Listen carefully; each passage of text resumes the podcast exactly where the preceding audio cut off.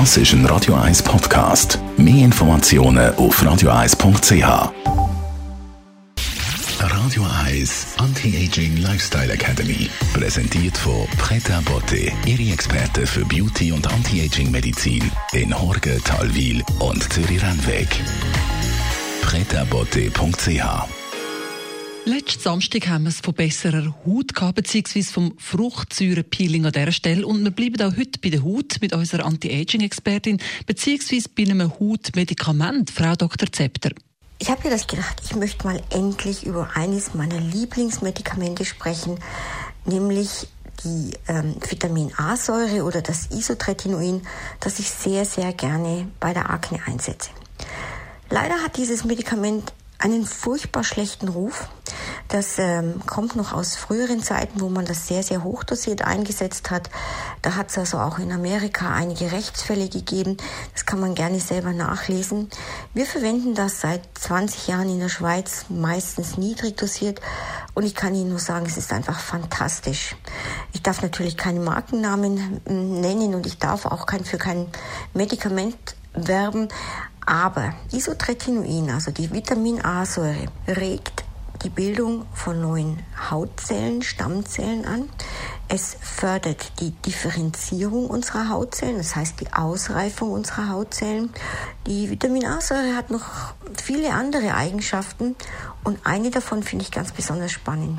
Nämlich, es scheint sich herausgestellt zu haben, dass Isotretinoin, Vitamin A-Säure, auch bei Covid-19 hilft.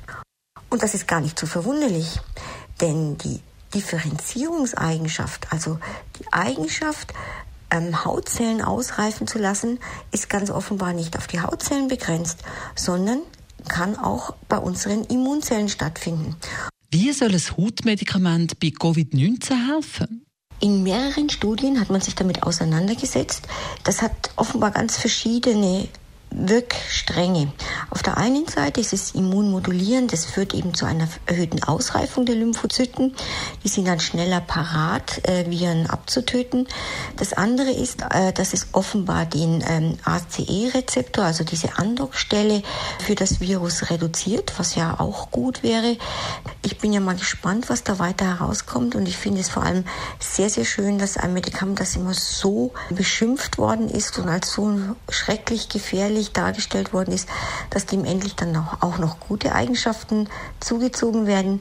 Ich denke, alle die, die mal schwere Akne hatten und nun eine schöne Haut haben, dank Isotretinoin, die werden sich ebenfalls freuen. Was ganz Sie als Schönes mit aufs Wochenende, Frau Dr. Zepter? Ein kleiner Tipp, um den Tag gut zu starten, wach zu werden und Ihrem Darm etwas Gutes zu tun. Trinken Sie jeden Morgen ein lauwarmes bis warmes Glas Wasser mit einem ziemlichen Schuss Zitrone und vielleicht noch etwas Ingwer. Ihr ganzer Körper wird sich freuen. Radio Eyes Anti-Aging Lifestyle Academy.